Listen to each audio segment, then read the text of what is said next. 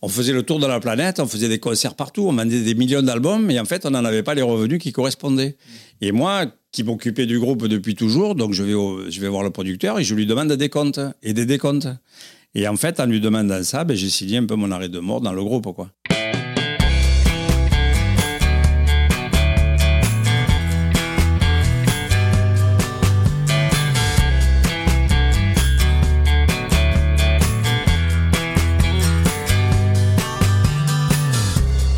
Bonjour à tous, vous écoutez Cadavrexki, le podcast qui décompose un parcours inspirant. Pour ce nouvel épisode, je reçois l'ex-leader des Gypsy Kings.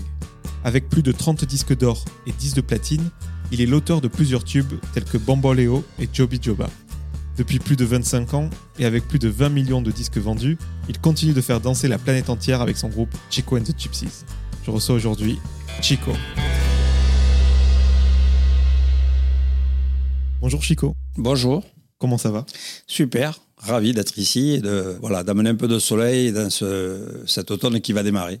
Je suis très content de te recevoir dans ce podcast. Merci. Qui s'appelle Cadavrexki, donc il a pour but de faire découvrir mes invités sous les différentes facettes qui le composent. Et le moins que l'on puisse dire, fort de tes 40 années de carrière, c'est que tu as beaucoup de choses à nous raconter. Ouais, c'est vrai que j'ai un destin particulier, un parcours musical et un parcours de vie assez extraordinaire. Alors j'aime bien revenir au début du parcours de mes invités justement et finir avec leur actualité afin de voir les grands moments qui ont jalonné leur vie. Déjà, je voulais savoir où est-ce que tu es né? Moi, je suis né en Arles. Je suis de père marocain, de mère algérienne. Je suis né en Arles, j'ai grandi là-bas, j'ai grandi avec les gitans, d'où a commencé cette belle aventure euh, musicale, je dirais. Tes parents, ils sont arrivés à quel moment à, Arles? Mes parents sont arrivés dans les années 50 en Arles et moi, je suis né en 54. Donc Arles, capitale de la région camarguaise. Capitale du monde. ne, ne lésinons pas sur les mots. À côté de Sainte-Marie de, la Mer, là où chaque année des milliers de gitans euh, ont vénéré leur sainte lors d'un grand pèlerinage. Donc tu l'as dit, c'est là où tu as rencontré les gitans. Arles, on dit que c'est la capitale de la Provence et que Sainte-Marie, ben, c'est vrai que c'est le, le lieu où est euh, Sainte Sarah. Euh, la, sainte vénérée par les Gitans tous les 24 et 25 mai. Et c'est une région extraordinaire. Et moi, j'ai eu la chance de, rencontrer la famille Reyes très tôt, vers le 14-15 ans. Et il y a eu euh, un avec qui je me suis retrouvé à l'école. Et ensuite, tous les frères, je les ai rencontrés dans la rue et on est devenus copains. Et je suis rentré un jour chez eux et je me suis retrouvé chez eux comme chez moi. Et j'ai trouvé cet univers incroyable. Est-ce que si tu t'es retrouvé chez eux comme chez toi, c'est parce que les ambiances euh, arabes et gitanes sont les mêmes, les enfants euh, vraiment au cœur de tout, le, même le noyau familial, la place des hommes et des femmes bien déterminées c'est ça, c'est exactement ça en fait. Euh, les enfants, j'ai vu des enfants, c'était une famille modeste, hein. bien que le père, José Reyes, était le chanteur de Mantias de Plata, mais quand il revenait de ses tournées, c'est un gars qui prenait son camion et qui allait ramasser de la ferraille, quoi, qui une humilité euh, incroyable. J'ai appris plein de choses avec lui, et puis c'est vrai que dans la famille, les enfants sont rois, et c'est vrai que c'est un peu, je retrouvais cette ambiance euh, de chez moi, chez eux. Et la maman était extraordinaire. La maman Clémentine, c'était une femme avec un cœur incroyable. Et elle m'a tout de suite adopté. Tu l'as dit à demi-mot, une filiation avec Manitas Desplata, un grand guitariste de flamenco? Oui, grand guitariste de flamenco. Manitas, c'est vraiment celui qui, pour nous, a été un peu le chemin, je dirais, la lumière qui nous éclairait quand on était tout petit. Et c'était une star. Manitas, il faut savoir que c'est lui qui a, fait le tour de la planète euh, et qui a fait découvrir cette musique gitane dans les années 60. Euh, et c'est un phénomène. Un phénomène. Et moi, j'ai eu la chance de jouer avec lui pour Ma première scène, d'ailleurs, c'était pour ses 10 ans de carrière au Théâtre des Champs-Élysées pendant une semaine, je me suis retrouvé là. J'avais 18 ans euh, et c'était fabuleux. C'était un rêve pour moi. Tu n'as pas eu d'autre choix que d'apprendre la guitare euh, avec Reyes Mais franchement, j'ai eu, eu, beaucoup de chance parce que non seulement j'ai appris la guitare avec la famille Reyes, mais en plus, cette guitare-là, elle m'a accompagné toute ma vie. C'est mon bâton de pèlerin. Euh, en forme de guitare avec lequel j'ai fait le, tour de la planète. Et pour plusieurs raisons après, je, je, me suis retrouvé de la guitare à l'UNESCO comme ambassadeur pour la paix. J'ai un parcours euh, super sympa, même parfois quand euh, j'en parle comme ça dans les interviews. Des fois, je, m'arrête et je me dis, mais quand même, ce mec est incroyable, quoi. Qu'est-ce que tu écoutais comme euh, musique? Est-ce que tu t'es mis à la musique euh, gitane, mais avant, t'écoutais quoi? Alors moi, avant d'écouter la musique gitane, ce que j'ai fait, j'ai beaucoup écouté euh, du rhythm and blues. J'avais un frère qui était passionné de musique, qui voyageait beaucoup et qui me ramenait des albums à l'époque de, des États-Unis, d'Angleterre, de, plein d'endroits. Il m'a fait découvrir la soul music, il m'a fait le blues, euh, le rock. Enfin, j'étais ouvert à, beaucoup de musique, la musique classique par exemple. Il, m'a fait découvrir Seiji Ozawa par exemple, qui est un grand chef d'orchestre qui avait mélangé le classique avec l'orchestre de Boston par exemple. Et voilà, c'était un peu dans cet univers. Et puis après, j'adorais les Rolling Stones, les Beatles, enfin, ce qui nous entourait comme musique, jusqu'à ce qu'un jour, Mick Jagger est venu et m'a dit Je vous aime. Alors là, chapeau, mon pote. Pour rester sur ton enfance, il paraît que les profs te qualifiaient d'enfant intelligent mais indomptable. Ah, j'étais un peu rebelle. Moi, à l'école, franchement, je, disais que c'était pas trop pour moi, mais franchement, avec le recul, je le regrette parce qu'à y être, c'était quand même mieux de bosser et d'emmagasiner des informations qui, dans la vie, nous servent après. Bon, moi j'ai eu la chance de faire l'école de la vie et celle-là, elle m'a été très bénéfique. Et euh, c'est vrai que moi, il y a des profs, euh, quand c'est le moment de passer le certificat d'études, il y en a même un qui m'a dit Mais Chico, c'est dommage que Cayenne soit fermé parce qu'on t'aurait envoyé passer ton certificat d'études de là-bas. Alors celui-là, il m'avait prévu un destin euh, sombre ta passion de la musique, elle était telle que tes études, tu ne les as pas menées à, terme. C'est là où tu as monté le groupe euh, Los Reyes Ouais, en fait, j'étais invité donc, par Los Reyes. Et puis, franchement, quand, euh, moi, quand j'entendais la musique, euh, j'oubliais tout le reste. Quoi. Pour moi, ça a été un chemin, une découverte, mais qui a façonné le restant de mes jours jusqu'à aujourd'hui. Il paraît que vous organisiez chaque été des déplacements à Saint-Tropez où vous jouiez devant des, personnes qui avaient de l'argent, des personnalités, que tout le monde vous adorait, mais voilà, à la fin de l'été, retour à la réalité, et, c'était compliqué. Et eh ouais, non, mais c'est pas que c'était compliqué, c'est que la réalité, elle était telle que nous, euh, on était un peu comme les hirondelles musicales, on allait chanter à Saint-Tropez tous les étés, on a fait ça pendant 15 ans. On est arrivé par la petite porte euh, en faisant la manche pendant des années, sur les terrasses de café, les petits restaurants, puis ensuite on a commencé à faire des petites soirées privées, et de petites soirées en petites soirées, euh, on est devenu un peu, la, je dirais, la coqueluche de, Saint-Tropez, à tel point que les gens qui organisaient leurs soirées privées, ils le faisaient en fonction de notre disponibilité. Je trouvais ça tellement incroyable, mais c'était même avant d'avoir du, succès du grand public. Hein. Et après, quand on a démarrer ce succès.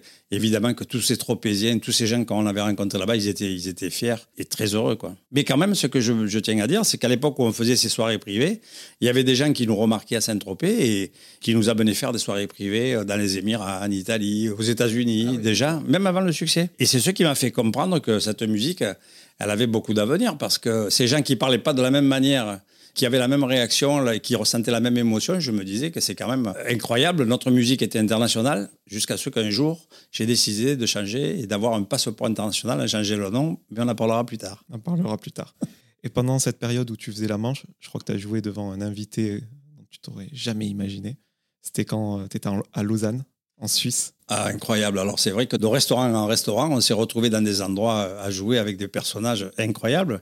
Mais celui qui m'a vraiment touché et qui a été pour moi un signe de, du destin, c'était euh, dans les années 70 à Lausanne. Il y avait un restaurant qui s'appelait La Grappe d'Or et puis euh, des amis nous amènent là-bas. Je demande au patron si on peut faire de la musique et il se trouve qu'il adore la musique gitane. On joue, et la salle se régale, le patron adore. Et en partant, il me dit si vous revenez ce soir, il y a monsieur Charlie Chaplin qui sera là. Et moi, je dis Charlie Chaplin. Mon copain était déjà sorti. Je le retrouve dehors. Je lui dis mais tu te rends compte, il y a Charlie Chaplin qui va venir ce soir au restaurant. Et il se retourne, il me dit mais Charlie Chaplin, c'est Charlot de la télé? Je lui dis ouais. Il me dit mais qu'est-ce que tu veux qu'il te donne? Il me dit c'est un clochard. Et finalement, le soir, on revient, on a joué pour, cette personne qui a fait rire le monde entier. Et quand on a joué, il s'est mis à pleurer. Alors là, ça, c'était un signe du destin. quoi. C'est incroyable cette anecdote. Ah non, mais c'est un truc de, c'était un truc de fou. Quoi. Parce qu'en fait, moi, on a grandi tous avec Charlie Chaplin, quoi, je veux dire. Et de se retrouver, bon, il était vieux, mais quand même, c'était Charlie Chaplin, quoi. Il était, euh, quelle icône. Toujours dans les rencontres qui vous ont euh, aidé, je crois qu'il y a Jack Lang aussi. Jack Lang, euh, pour moi, ministre de la Culture, il a été incroyablement important dans les années 80, euh, j'organisais euh, en Camargue, au Sainte-Marie-de-la-Mer, justement, pour le pèlerinage des Gitans, le baptême d'un de mes enfants. Et à cette occasion, on a donné une fête avec des amis dans un, dans un grand hôtel qui s'appelait le Pont des Bannes. Et là, on a fait un dîner avec une fiesta incroyable.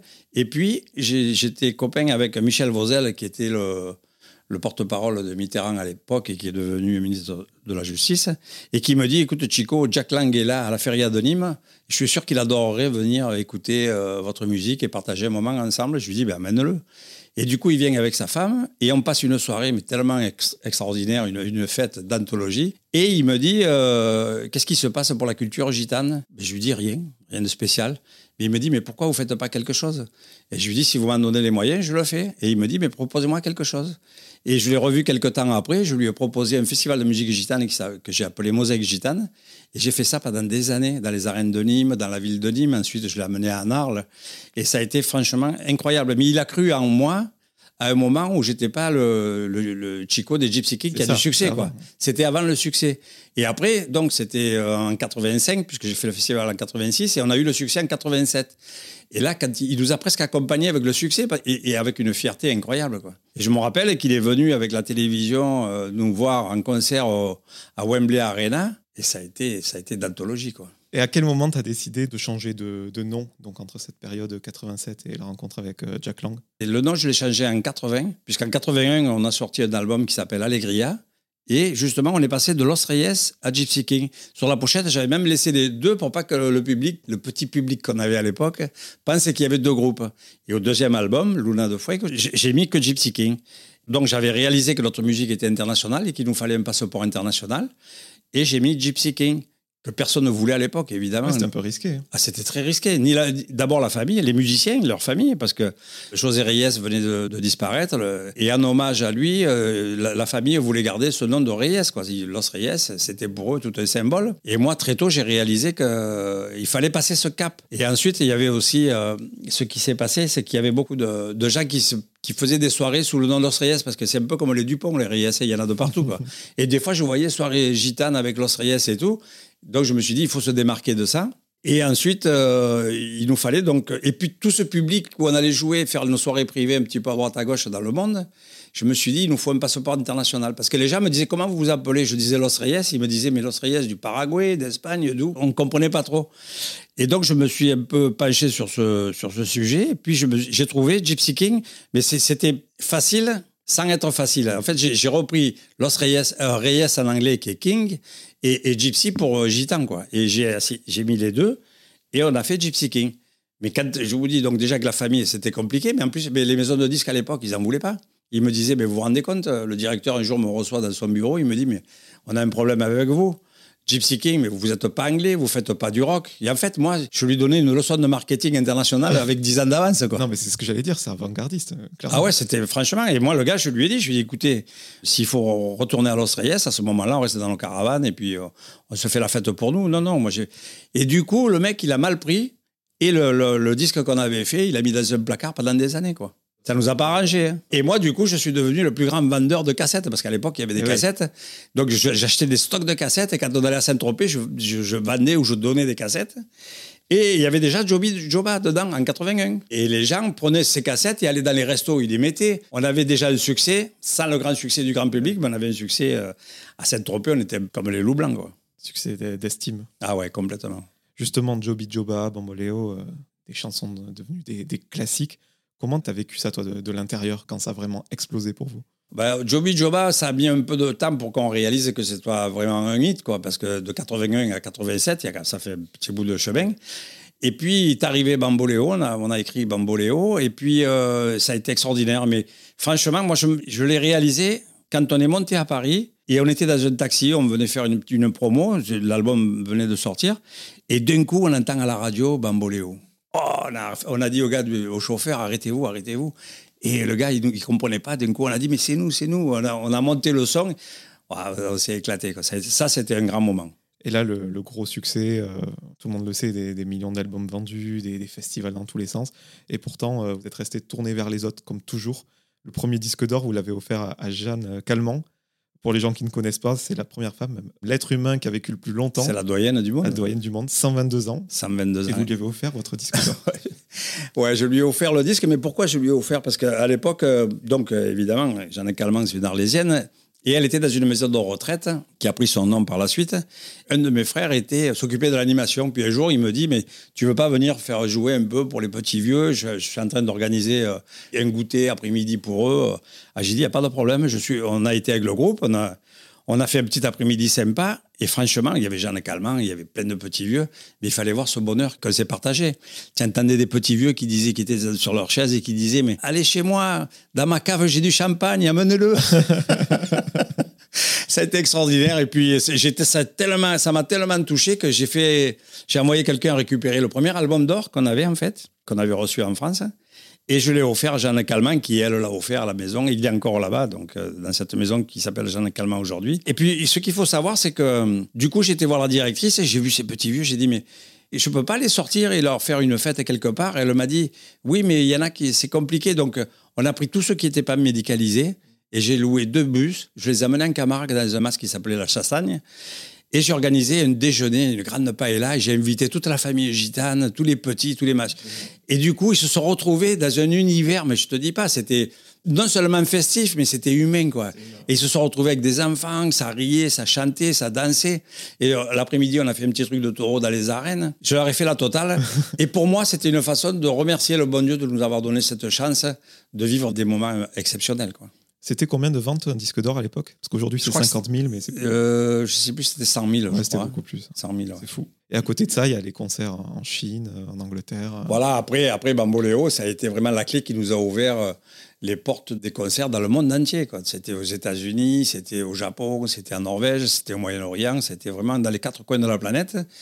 Et ça a été incroyable. Moi, j'ai toujours eu la foi dans le succès, mais j'ai été surpris par l'ampleur du succès. Ça, je m'y attendais pas du tout. Et puis surtout, que ça dure jusqu'à aujourd'hui. quoi. C'est ça qui est incroyable. Une musique fédératrice depuis euh, plus de 40 ans. Non, mais depuis, franchement, cette musique gitane, elle fascine le monde depuis la nuit des temps. Nous, on est arrivé à la canaliser. Je dirais que moi, avec euh, justement mes apports de musique un peu extérieurs à ce monde-là, on a réussi à mélanger, euh, je dirais, ce flamenco, cette rumba, avec l'énergie du rock. Et pour moi, c'était, c'est devenu, et je l'ai appelé Gypsy Rock. C'était la fusion de deux cultures musicales. C'est ça, c'est ce que j'allais dire, c'est du, du, flamenco, limite de la pop, mais dans l'énergie, c'est du rock sur scène, ah, clairement. Franchement, ah ouais, ouais. Ça, ça déménage. J'espère que ceux qui nous écoutent viendront un jour nous voir pour comprendre ce de quoi on parle. Et pour t'avoir vu sur scène euh, chaque été à la Feria de Carcassonne, euh, clairement le public est ultra varié, c'est de tout âge, de toute catégorie sociale. C'est ça, ça, ça franchit euh, les, barrières, la situation. Ah ouais, notre musique, en fait, elle n'a pas de barrière sociale, elle n'a pas de barrière d'âge, et pas de barrière de langage qui nous amène dans le monde entier, et pas de barrière politique. Tout le monde nous aime, quoi. Et puis, ça, depuis qu'on est sorti, depuis 40 ans, le nombre de générations qui s'éclatent sur notre musique, jusqu'à aujourd'hui, c'est incroyable. Hein. On parlait des rencontres exceptionnelles qui ont jalonné ta vie. Il y a peu de gens qui le savent, mais euh, Brigitte Bardot, c'est la marraine du groupe. Enfin, c'est la marraine du groupe à l'époque. Euh, ah ouais, non, mais Brigitte Bardot, c'est plus que la marraine du groupe. C'est ma grande sœur. Elle me disait, tiens, mon petit frère, mais pourquoi, pourquoi ça? Parce qu'un jour, elle me dit, d'abord, je l'ai connue pour un de ses anniversaires. De là, il y a une amitié qui est née. Il y a toujours des fiestas dans tes ah, Moi, il n'y a que ça, moi. ce qui nous relie, c'est la fiesta. en fait, ce qui s'est passé dans cette soirée-là, c'est qu'elle s'est tellement régalée qu'à la fin de la soirée, eh elle il y avait 10 personnes. Hein. et moi, elle nous a considérés, mais tout de suite, elle ne nous connaissait pas, mais elle nous a pris comme si on était de la famille. Quoi.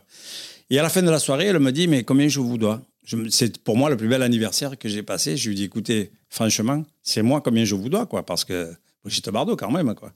Et euh, elle a été tellement touchée par ça qu'elle me dit venez déjeuner demain à la Madrague. Et de là, une amitié est née jusqu'à aujourd'hui. Et puis, on se voyait régulièrement, on s'appelait. Et puis un jour, elle me dit mais quand il y a une soirée sympa, dis-moi-le, je viens avec vous. Et moi, je lui dis, mais Brigitte, tu peux pas débouler dans une soirée euh, comme ça, quoi. C'est quand même Brigitte Bardot, quoi. Elle me dit, je m'en fous, appelle-moi. Elle était très cash. Hein. C'est génial. Elle me dit, appelle-moi, je, je, viens. Et puis un jour, il se trouve que je l'appelle, je lui dis, écoute, je pense que cette soirée, euh, elle peut être sympathique. C'était un mariage. Elle me dit, viens me chercher, je vais la chercher. Déjà, j'avais une voiture déglinguée à l'époque. Et euh, elle monte, on, va on arrive dans cette soirée, on sort les guitares, elle s'était mis une jupe, une perruque. Et on arrive en jouant et elle, elle le danse. Putain, les mecs, ils regardaient, puis d'un coup, tu entends, mais c'est drôle, la, la danseuse, elle ressemble à Brigitte Bardot, quoi. Et de là est née la, la légende des Gypsy Kings à Saint-Tropez, ça a été extraordinaire. Une autre rencontre euh, un petit peu plus inattendue pour les gens, un petit concert à Covent Garden, donc à Londres. Et il y a quelqu'un qui visiblement était déchaîné sur votre musique, c'est un certain Hugh Grant. Ouais, ouais, ah ouais, il a ça il y a pas très longtemps, il y a que quelques années. Hein. Il a adoré, il a adoré. en fait, ce qui s'est passé, c'est que il a adoré cette soirée. Puis quelques temps après, on a été faire un show à la BBC à Londres, et il était là, il était dans l'émission. Ah, il était ravi de nous retrouver.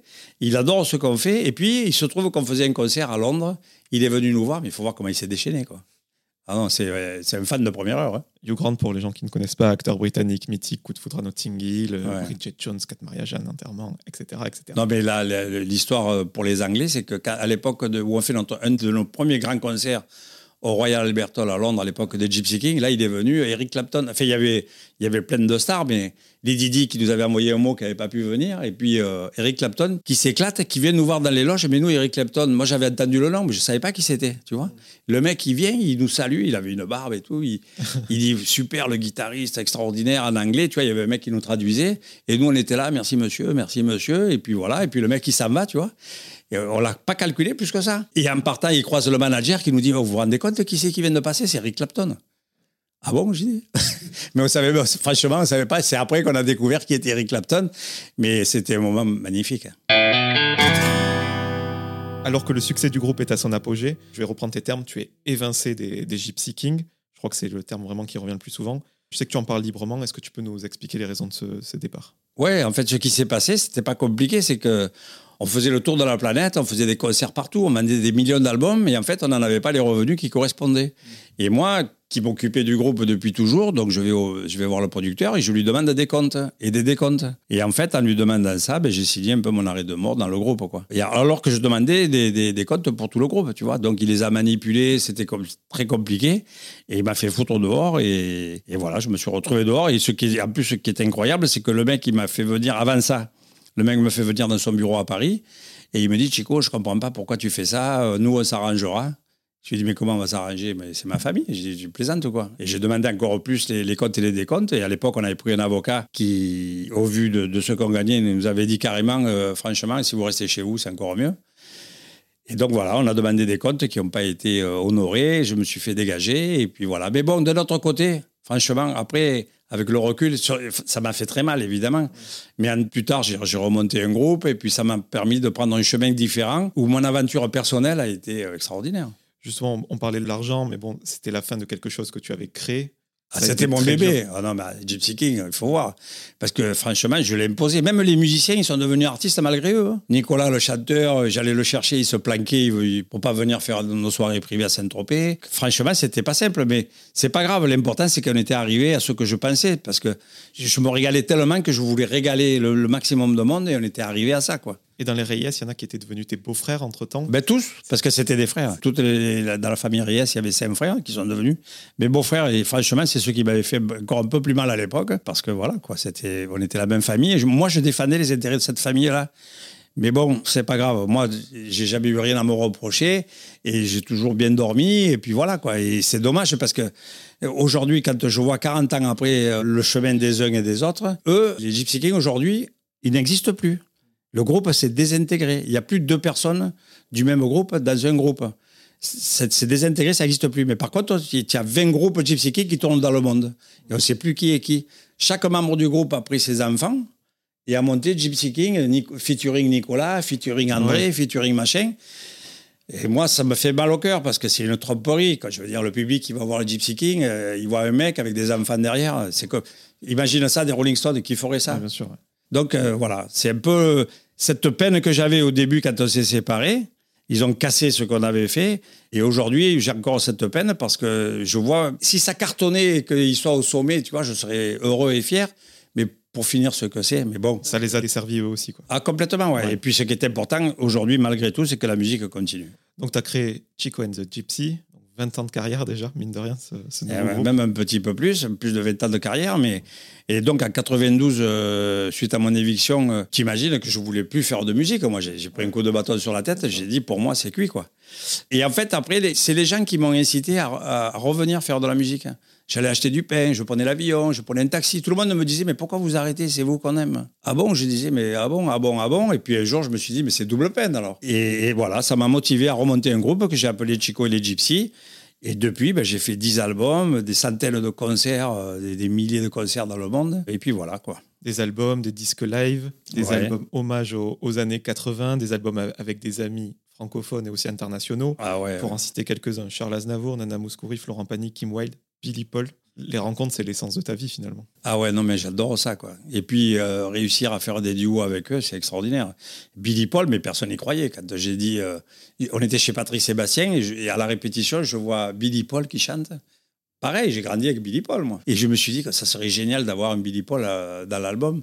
Et j'en parle à Patrick Sébastien qui me dit laisse tomber, les Américains, ils te font un contrat, il, dit, il fait 10 kilos, laisse tomber. Et j'ai j'ai pas laissé tomber, j'étais le voir dans sa loge. Et je lui ai expliqué, je lui ai dit écoutez, je suis fan de, de vous, euh, je me suis présenté. Il m'a dit mais moi j'adore votre musique gypsy. euh, avec ma femme blanche, on l'écoute dans la voiture à New York. Ah bon, déjà ça m'a rassuré. Et je lui ai dit que j'aimerais bien faire un duo avec lui. Et gentiment, il m'a dit mais faites-moi une proposition, voilà mes coordonnées. Je lui ai envoyé son titre qu'on a réécrit. Et ben, il m'a répondu euh, let's go. Et à partir de là, on a enregistré ensemble et on a fait euh, un petit bout de chemin. Il est venu en France faire de la promo avec nous. Ah, il était extraordinaire. Tu utilises ton image, le succès de ta musique et les valeurs que tu véhicules euh, à bon escient. Tu es très engagé pour la paix. Tu es d'ailleurs un des visages de l'UNESCO, tu, tu l'as dit tout à l'heure. Euh, tu peux nous raconter ta mission auprès de cet organisme? Comment se traduit euh, ton engagement? Ben, mon engagement à l'UNESCO, d'abord, il faut savoir que j'ai eu la chance de participer au premier anniversaire du traité de paix entre Shimon Peres et Arafat à Oslo en 94. Toujours, a mon destin qui m'attend, c'est que il faut savoir que ce jour-là, c'est les Gypsy Kings qui sont euh, engagés pour aller jouer à Oslo, et le matin, ils y vont pas. Ils prennent pas l'avion. Et là, l'UNESCO, affolé, euh, ils ont cherché à me joindre parce qu'il y a quelqu'un dans, le bureau qui a dit Mais pourquoi vous demandez pas, Chico? Et euh, ils m'ont appelé et ils m'ont dit Voilà, on a le premier anniversaire du traité de paix à Oslo et vos anciens amis euh, n'ont pas honoré le contrat. Est-ce que vous pourriez nous aider? Ah, J'ai dit Moi, je veux bien, mais c'était 11h du matin. Je dis Mais c'est pour quand Elle me dit C'est pour ce soir, quoi. Ah bon? Et à Oslo et euh, j'ai dit, laissez-moi une heure. Et une heure, miracle, je trouve les musiciens, les techniciens, on était 15 à partir. hein. Et je la rappelle, elle me dit, s'il vous plaît, allez à, à Roissy. Je lui donne les noms et elle me dit, je m'occupe des billets.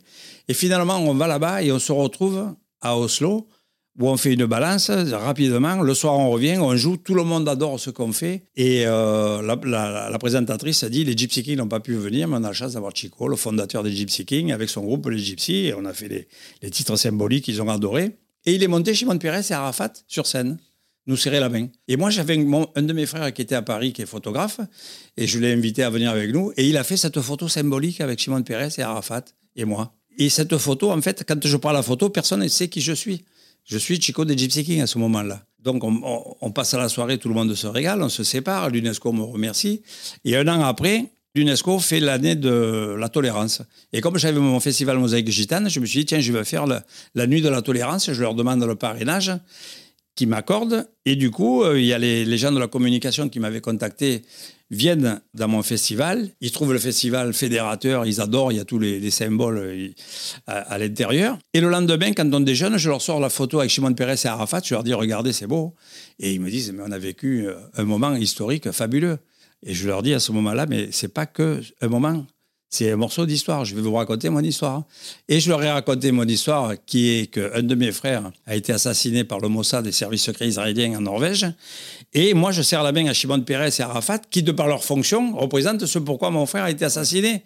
Parce que Shimon Peres, c'est Israël. Et Arafat, parce qu'on a pris mon frère pour un Palestinien qui était euh, des chefs du, Les attentats des JO de, de Munich. de Munich en 72, donc, parce que ça se passe en 73. Et, donc, ces dames-là qui partent avec la photo leur racontent mon histoire euh, au directeur général de l'UNESCO, Federico Mayor, à l'époque, et qui, touché par cette histoire, euh, dit euh, si Chico accepte, ça sera mon premier envoyé spécial de l'UNESCO pour la paix. Et quand elles l'ont raconté, il y avait le commandant Cousteau qui était là, et qui, et qui lui aussi a été touché. Il dit mais s'il accepte, je le parraine. Et du coup, donc, j'ai eu, j'ai eu une nomination le 9 mai euh, 96. Et le commandant Cousteau était là pour me parrainer. Et, voilà, quoi, ça n'a fait que euh, enchérir, je dirais, mes, mes convictions de paix et de tolérance que, depuis, je vais promouvoir dans le monde entier. Je suis resté ambassadeur pendant 25 ans. Et à ce titre-là, ben, j'ai fait plein de choses qui m'ont amené euh, à être auprès du Dalai Lama, auprès de l'abbé Pierre, auprès de Edmund Cole, euh, d'autres gens incroyables avec qui j'ai vécu des, des- moments fabuleux. Même pas en rêve, j'aurais pu l'imaginer. quoi. C'est pour ça que quelque part, la séparation des Gypsy Kings, si elle n'avait pas eu lieu, j'aurais peut-être pas eu ce chemin euh, incroyable. Et continuer à vivre mon destin euh, atypique et particulier, je dirais. Pour euh, montrer à quel point tu es engagé dans la cause pour la paix, je crois que tu, es, tu fais partie du premier groupe à être retourné en Algérie après les événements de 90, donc à savoir la, guerre civile, tout simplement. Ouais, en fait, c'est ça, c'est qu'on a été, du coup, alors, euh, pour montrer un peu cet engagement, on allait promouvoir la paix, la tolérance, donner des messages de paix, de fraternité, de bienveillance. Et à ce titre-là, ben, on s'est retrouvé en Algérie dans les années 90, euh, qu'on appelle un peu les années sombres. Et personne ne voulait aller jouer là-bas. Personne. Ni, tous les grands artistes, évidemment, tout le monde avait peur. Il faut voir, c'était compliqué. Et du coup, euh, on y a été, on a donné un beau concert, on a eu 60 000 personnes dans le, dans le stade du 5 juillet. Et à partir de là, tous les artistes ont, commencé à retourner en Algérie pour donner des concerts. Ça a été un bel exemple. Et puis, j'ai joué à l'Israël pour les festivals pour la paix.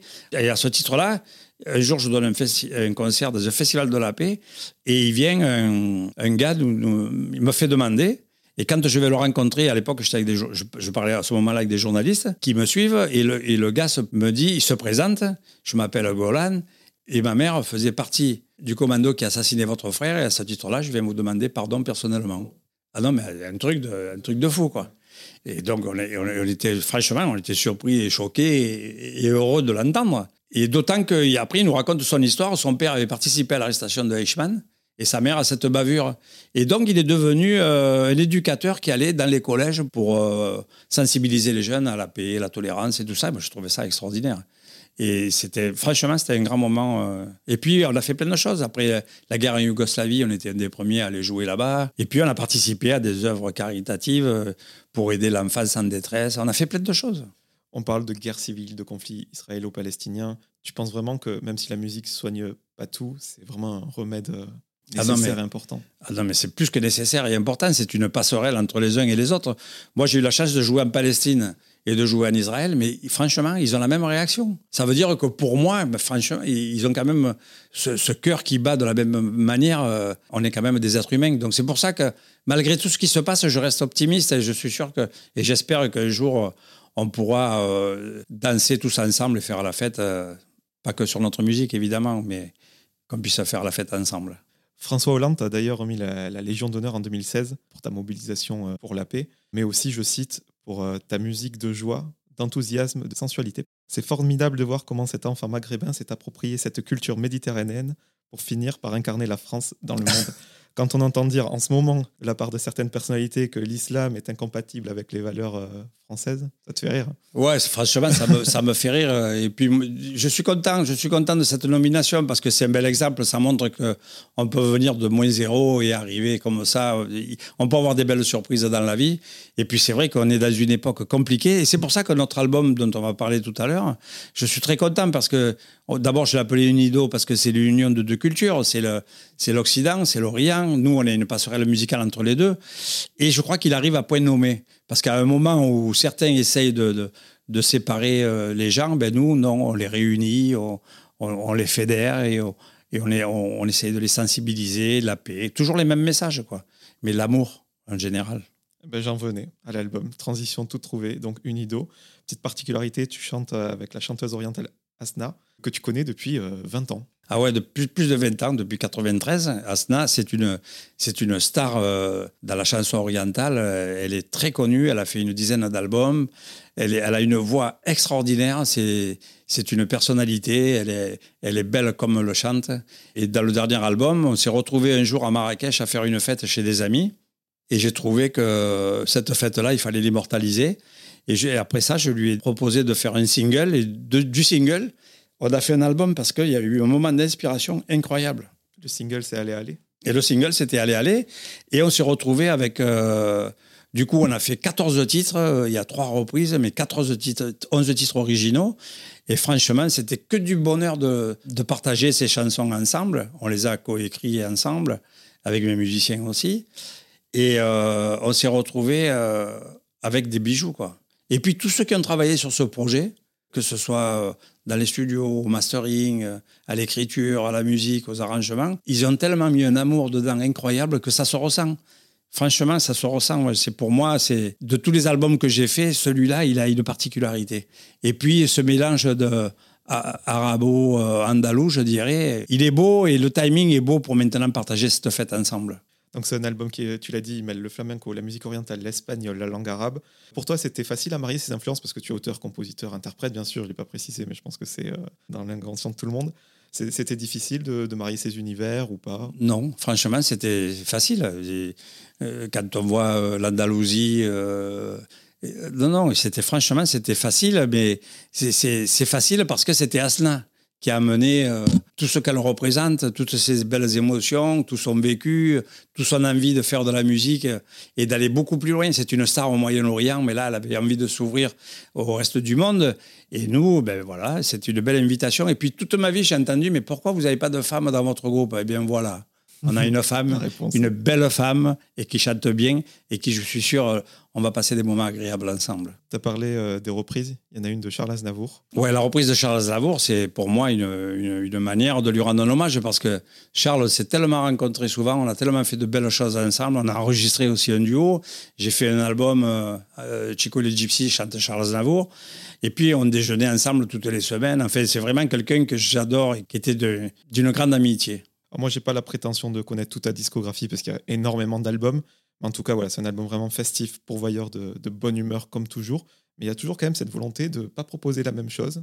Donc là, c'est voilà, un mariage gypsy euh, oriental. Tu veux chaque fois te renouveler, toi ben, C'est important de se renouveler, de faire avancer un peu la musique. Parce que nous, euh, depuis l'époque euh, des Gypsy Kings, aujourd'hui, tous les gitans de la planète chantent nos chansons. Donc je pense qu'il faut leur montrer aussi qu'il existe autre chose et qu'il faut, il faut continuer dans l'écriture, il faut, il, faut, il faut se régaler. Et puis si on veut garder euh, ce plaisir de partager, il faut se renouveler. C'est, pour moi, c'est naturel. Votre musique, elle prend tout son essence sur, sur scène. C'est, une vraie fête, on en a parlé tout à l'heure. Et je me souviens que vous repreniez tout le temps Hotel California, qui est un gros classique. Et euh, tu l'as dit, maintenant, c'est les gens qui reprennent vos chansons même dans, dans, les soirées, on les passe. Comment tu le vis que tes chansons soient devenues vraiment des classiques de, de fête quoi? Ah J'adore, franchement, j'adore. C'est que du bonheur et je m'en lasse pas. Hein. Au bout de 40 ans, j'écoute ça, on dirait que je l'écoute pour la première fois. Quoi. Et c'est bien, et c'est vrai que California, Les Eagles, on avait, on avait enregistré ce titre euh, pour, euh, pour l'anniversaire d'Electra, qui était euh, leur maison de disques aux États-Unis. Et franchement, ça a été un moment fabuleux. Et d'ailleurs, on continue aujourd'hui à le reprendre sur scène. Et c'est génial, quoi. C'est euh, euh, musique d'anthologie, mais qui est temporelle et, ça parle à tout le monde. On parle de transmission. Je crois que ton fils fait de la musique aussi. Mon fils fait de la musique. Euh, mes petits-enfants font de la musique. Je crois qu'on n'est pas prêt d'écouter des belles chansons chantées par, par ces, ces, nouveaux talents qui arrivent. Ils ont un groupe? Ben, Mon fils, il, était, il est dans les New Gypsy. C'est un peu la nouvelle génération. Et puis, il y a les tout petits qui arrivent encore derrière. Il y aura encore des surprises. Pour terminer cet entretien, quelques petites questions rapides pour mieux te connaître. As-tu une routine matinale incontournable? Ma routine, c'est de sortir, de respirer un grand coup d'air et puis de se dire merci Seigneur. Ton artiste du moment, vraiment qui t'inspire? L'artiste du moment, je dirais que j'écoute encore euh, Johnny Hallyday parce que j'adore, j'ai toujours aimé, je l'ai connu à Saint-Tropez, on s'est rencontrés plusieurs fois. Et là, c'est vrai que J'entends beaucoup parler de lui, ça il y a une espèce de nostalgie et je réécoute quelques titres. As-tu une peur irrationnelle? Vraiment quelque chose de ridicule? Non, j'ai pas peur. De rien? De rien. Un instrument que tu aurais aimé savoir jouer? Le piano, mais ça rentrait pas dans les, dans les caravanes à l'époque. tu as fait beaucoup de concerts, tu m'as cité quelques lieux euh, mythiques dont rêve tout artiste, je pense. Un souvenir précis là que tu as en tête d'un moment magique en concert même si c'est pas forcément la salle la plus prestigieuse. Mais... Euh. Bah, les moments magiques, euh, il y en a eu tellement que c'est incroyable parce que j'ai la on a la chance d'avoir un public. Il n'y a pas des publics, il y a un public et celui-là, il est international. Et je sais pas, que ce soit à l'Olympia, que ce soit au Greek Theater à Los Angeles ou que ce soit. On a toujours eu le même plaisir et le même, et le même ressenti. Et franchement, euh, moi, c'est surtout la surprise d'avoir un public international qui continue, avec toutes ces années, à être présent. Pour moi, c'est ça la surprise. Si on t'avait dit que tu irais jouer en Chine Mais jamais de la vie. en Chine, en Chine, on a joué au festival de jazz de, de Shanghai. Et là, il est venu euh, un, Chinois euh, avec une guitare et pour la faire dédicacer. Et je lui ai dit, mais vous, qu'est-ce que vous jouez comme musique? Il me dit la vôtre il a joué nos morceaux de guitare, mais franchement, en fermant les yeux, c'était Tonino il y a, il y a 40 ans. Quoi. Là, tu dois être sur le cul. Ah ouais, non, mais, mais, on en rencontre partout dans le monde entier. Nous, on a créé une musique et puis euh, ça, ça a inspiré plein de jeunes partout euh, à, jouer et, c'est quand même une fierté. Hein. Deux petites questions pour terminer. À qui aimerais-tu dire pardon? Euh, J'aimerais dire pardon à mes parents de ne pas avoir profité euh, plus que ça de, tant qu'ils étaient avec moi. Et pour terminer, qu'est-ce que je peux te souhaiter pour la suite? Bah, Qu'est-ce qu'on peut me souhaiter? Euh, Continuer à partager du bonheur, euh, à dire que la vie est belle et que, que je vous aime. Merci Chico, c'était super. Merci.